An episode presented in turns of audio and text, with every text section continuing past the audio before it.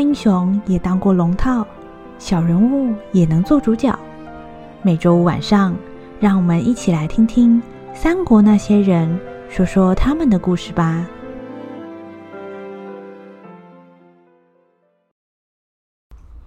第四十四集：书呆子战神副队长前篇。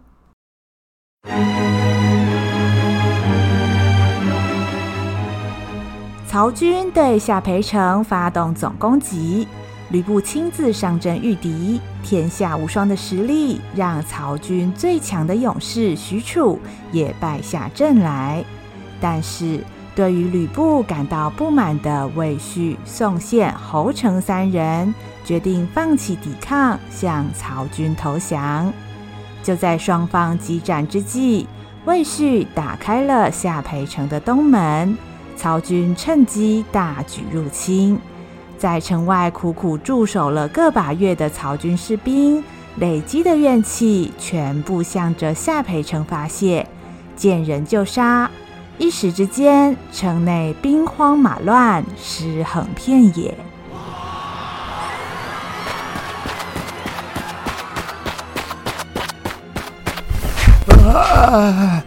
小姐。夫人，老李，你怎么了？怎么满身都是血啊？曹曹军杀进来了！哎呀，快逃啊！老李，你受伤了，先不要说话，疗伤要紧呐。呃，啊，我我不行了，夫人，小姐，老李不能再侍奉你们了。起来！你不要死啊！玲玲大姐，没有时间了，我们快备马逃出去。可是，可是老李受伤严重的老李，转眼之间已经没有了气息。貂蝉知道事态严重，立刻拉着严氏和吕玲，准备从后堂逃跑。然而危险已经找上门来。哦吼吼吼！哪里来的姑娘这么漂亮啊？哎，对呀，而且还有三个。呵呵，等一下，咱们可以好好爽爽。老弟，把门关上。是，大哥。大胆，你们做什么？嘿嘿嘿嘿嘿！哎呀，这不是明摆着吗？让你看看爷的厉害。我警告你，立刻给我滚出去，不然休怪我不客气。哦，没关系，没关系，你可以粗鲁一点，也就是喜欢劲儿大的。几个心术不正的士兵围住了势孤力穷的貂蝉等人，他们一脸淫邪，准备趁乱辣手摧花。不过，他们没有想到，美丽的蔷薇却带着尖锐的刺。啊！呃，大大哥。电光石火之间，带头的士兵应声倒地，喉咙上赫然插着一支发簪。众人一时都惊诧不已，他们没有料到，看来柔弱的貂蝉竟然会出手反抗，而且还一招毙命。人鱼，你怎么这么厉害啊？没有啦，以前要去侍奉董太师的时候。义父让我先学了点防身术而已。哼，你个小贱人，竟然敢反抗！弟兄们，一起上！我看你还作怪！就在这紧要的关头，张辽正好赶到现场，一见到将军府外围满曹军，担心吕玲等人安危的张辽心急如焚，出手毫不容情，解决了门口的曹军之后。张辽立刻奔向内堂，听见里面人声嘈杂，大惊失色。小李宁，两位夫人，我来救你们了。以为吕玲等人遇到危险的张辽，一脚踢开房门，正准备大开杀戒，却只看见地上横七竖八，满是曹军的尸体。貂蝉正要放下手中的长剑。而吕玲和严氏则站在一旁，毫发无伤。小文远，张辽将军，你来啦！幸好你及时赶到。呃，看夫人这个身手，我觉得晚一点到好像也没什么关系啊。张辽，你不是跟高顺在西门镇守吗？怎么跑来将军府呢？而且，曹军怎么就突然杀进城了呢？哎，我跟高顺本来负责守西门，想不到曹军忽然从后面包围过来。我猜呀，可能是东门被攻破了。高顺要我先回来救你们出城，他带县阵营的弟兄挡着先。那，那吕将军呢？哎，这个我不确定。但是老大武艺天下无双，想动他没那么容易。啊，没有时间了。小李宁，两位夫人，我已经备好几匹快马，就在门外。你们立刻离开下邳城，跑得越远越好。我掩护你们杀出去。小文月，你要回来哦，你要带爹爹一起回来哦。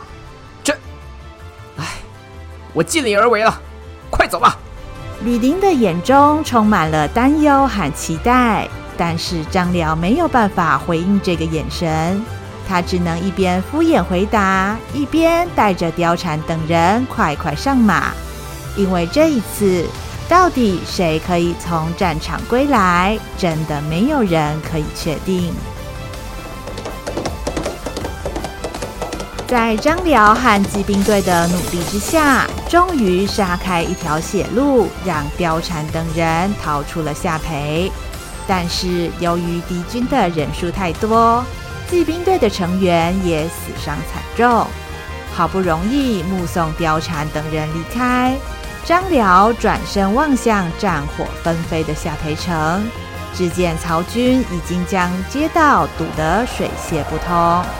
他握紧手中的长刀，脑中忽然一片空白。这么多的敌人，到底要如何对付？陈宫、高顺和吕布都还在城里，如果遇上了危险，应该要先救哪一个？沉吟了半晌，张辽有答案了。我张辽，戎马半生，大概今天要命丧于此。不过，只要老大还活着。我军就还有希望。抱歉了，高顺、公台先生，要麻烦你们自求多福了。我这条命是老大救的，再怎么样也要还给他。如果有个万一，到了九泉之下，我再好好让你们扁一顿吧。老大，我来了。仔细考虑之后，张辽决定带着仅存的骑兵队成员前往白门楼。他至少要确保吕布可以全身而退。然而，所谓福无双至，祸不单行。正当张辽抡起长刀，调转马头，准备杀回城里去的时候，夏侯渊带领大队人马从城楼上绕了下来，正好挡住了张辽的去路。嘿呀！我是曹军第一猛将夏侯渊，张辽，你们到此为止了。哈！曹营第一猛将不是许褚吗？什么时候换成你了？哼，我看啊，你是随便说说的吧？什么随便说说？你少瞧不起人呐！我告诉你，嗯，如果你真的是第一猛将，后面带那么多人干什么？有种的话，跟我一对一啊！好啊，嗯，哼，你少来！这招你们家高顺玩过一次了，你们说话一对一都是骗人的，我才不会再上一次当。郭嘉先生说过，只要把你们几个带头的分开，你们吕布军就没戏唱了。尝尝我夏侯渊的狼牙棒吧！哎，结果拐不到你啊，这下没办法了。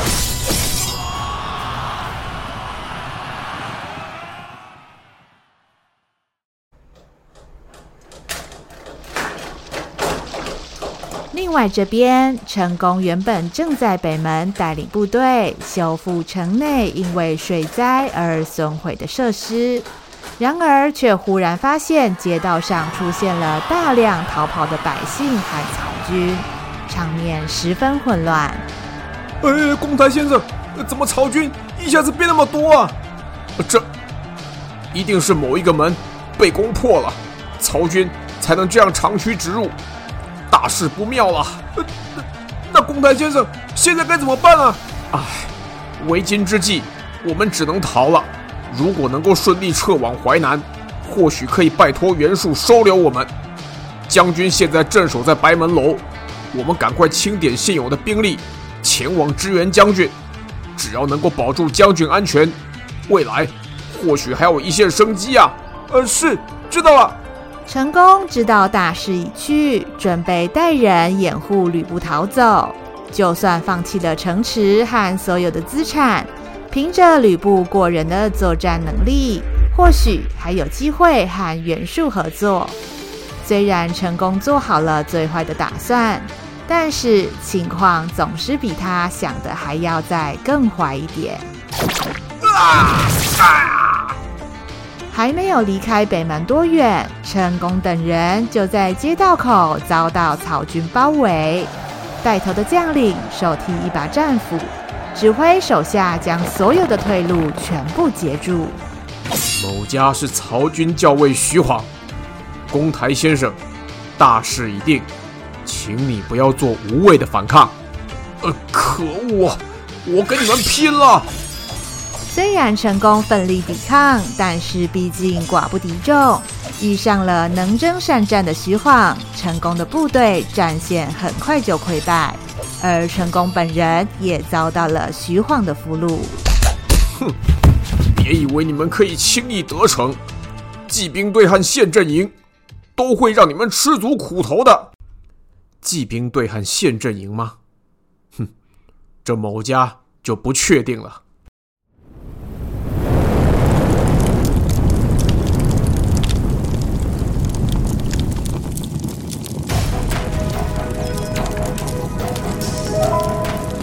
下邳城的西门，肃杀之气弥漫四周，许多的房舍顶上燃起了熊熊烈火，地上的水还没有退去，水上有火，形成了一幅冲突的画面。因为曹军大举入侵，百姓惊慌失措，四散奔逃，生怕只要晚个几步，就会被曹军拉进阴曹地府。但是由高顺带领的县阵营依然凭借着最后的斗志和毅力，在地狱的门口苦苦支撑。杀！啊！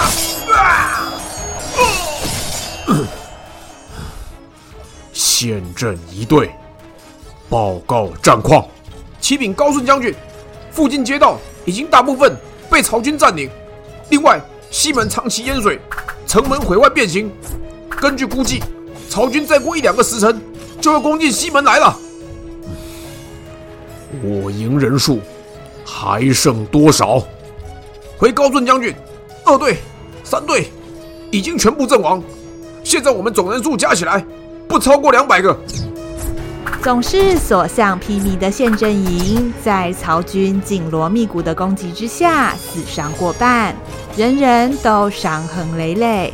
而作为主将的高顺更是受伤沉重，不但身中数箭，左手也被敌军砍断。因为失血过多，高顺已经难以维持平常昂然挺立的姿势，一个踉跄，差点跌倒。但是他却死命拄着长枪，绝不让自己在这里倒下。嗯，穷途末路。是否怕死？一点不怕。高顺将军，请指示下一步。高顺的目光凌厉而坚定，他鼓足力气，向着仅剩的县阵营成员高声喊道：“尽忠职守，直到最后！尽忠职守，直到最后！尽忠职守，直到最后！”尽忠职守，直到最后！杀！激昂的口号此起彼落，县阵营的士兵一个一个向曹军冲杀了过去。到了这个时候，生命对他们来说已经不重要，唯一重要的是身为县阵营一份子的骄傲。刀起刀落，鲜血漫天飞舞，这是职业军人专属的舞台。只有迸发最后的璀璨，才能够迎来完美的谢幕。县阵营所有人听口令：一、二、三，推啊！瞭望台要倒了，大家小心啊！来不及，来不及了！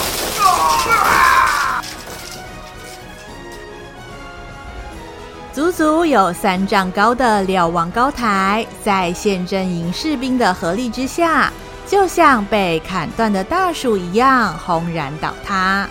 许多草军士兵来不及逃，当场被高台压倒。随着高台的倒塌，宪阵营的威名也就此走入历史，只剩下满地折断的兵器、阵亡将士的尸体，还有一个染血的面具。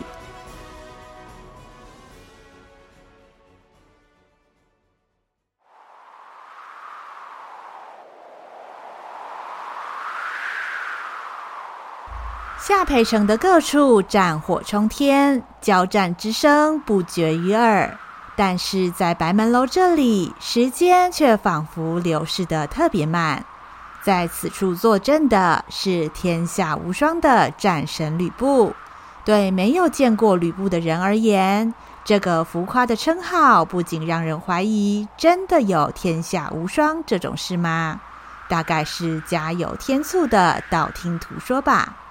而就在今日，来到白门楼的曹军都知道，天下无双不是道听途说，而是活生生的传奇。啊！又死了！第十三队，接着上！没有人可以确定，究竟是因为主将被击败，导致曹军的士气受挫，还是因为退无可退，让吕布军背水一战。吕布和赤兔马在战场上驰骋，方天画戟就像永远吃不饱的野兽一样，无情吞噬眼前的曹军。曹军从黎明打到中午，发动连续十二波的攻势，然而不管怎么冲，就是无法突破白门楼的防线。呵，天哪！那个吕布还是人吗？我们都攻了三个时辰了，还攻不进去哎！妈的！要让你先上，连许褚将军都败了，我们上也是找死啊！妈了个小蛋蛋，我才不相信那有多硬，用刀砍也好，用箭射也好，总之要他的命啊！哇！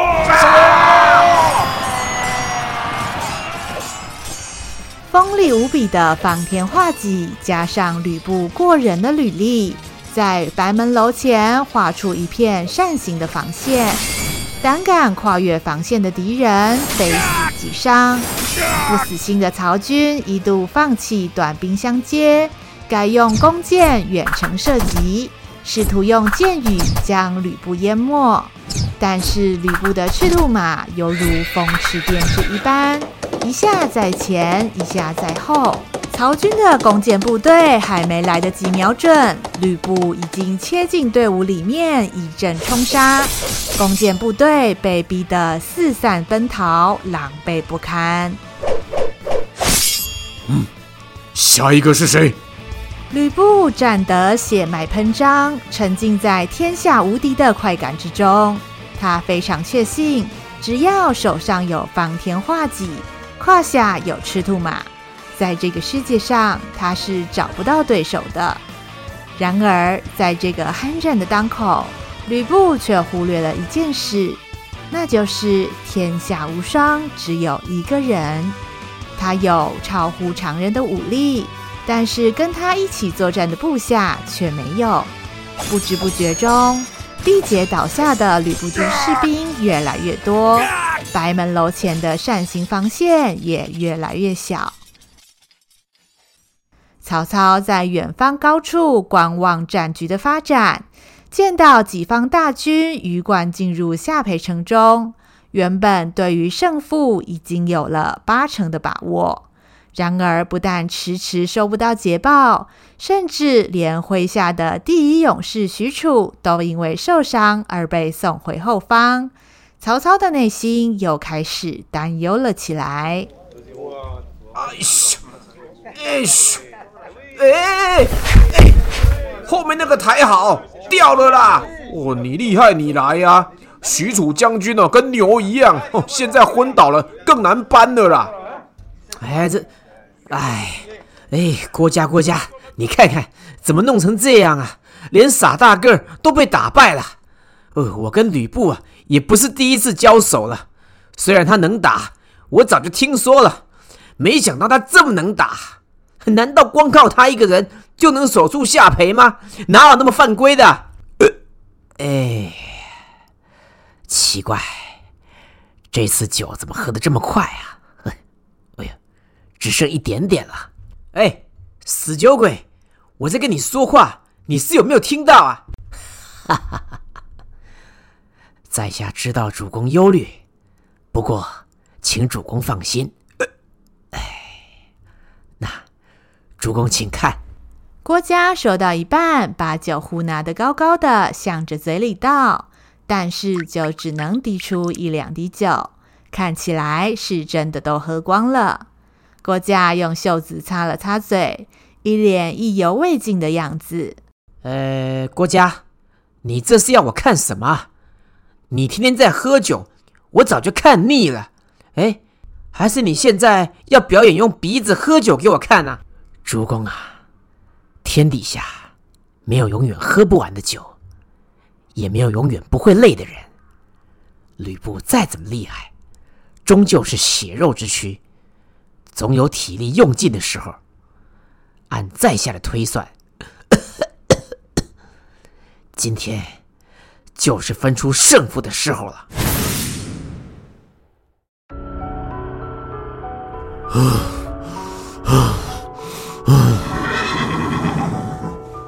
所谓绳锯木断，水滴石穿，就如同郭家所预料的一样，在曹军一波接一波的攻击之下，吕布的体力和意志都一点一滴在流失，曹军死伤不可计数。但是吕布觉得两只手臂都已经快要失去感觉。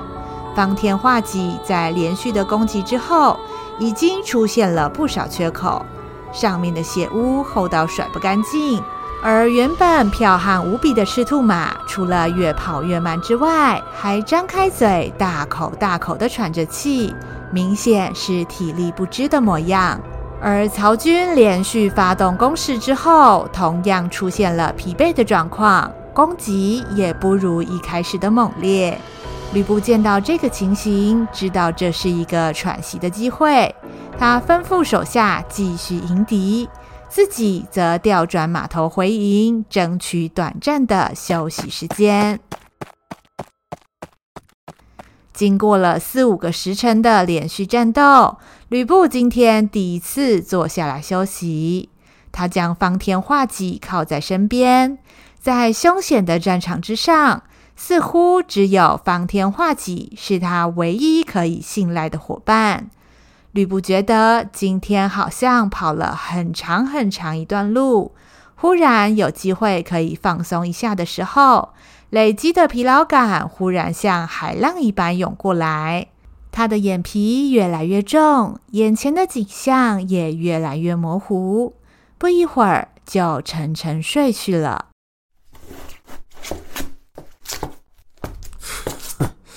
机会来了！我操，你小心一点，万一他醒了怎么办？嗯，你们干什么？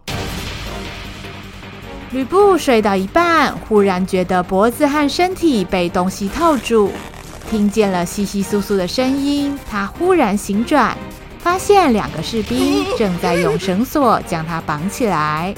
吕布大吃一惊，本能的发力反抗，而两个士兵也吓了一跳，情急之下和吕布拉扯在一起。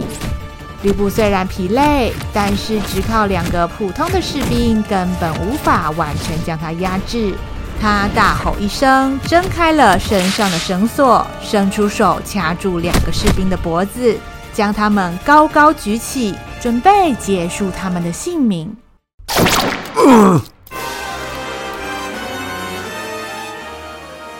两把匕首狠狠刺进吕布的肋间。他只觉得剧痛难当，一口气提不上来，当场摔倒。抬头一看，两个再熟悉不过的脸孔出现在他面前，正是他的亲信魏续和宋宪。然而很不幸，这一次他们不是来帮吕布的。宋宪，魏续，为什么？为什么你们要害我？时势所逼，我们也是不得已的。懒得跟你解释，到曹大人面前再说吧。全部给我上！啊魏许一声令下，二十几个士兵一拥而上，将吕布紧紧压制在地上。就算吕布勇猛无双，但是受伤在前，加上又有二十几个人的重量压在他的身上，他连呼吸都感觉非常困难，更别说想要挣扎。吕布只觉得眼前一黑，当场就晕了过去。朦胧之中，似乎听见了士兵的鼓噪声，以及魏续和宋宪得意的笑声。下一集《书呆子战神副队长》中篇。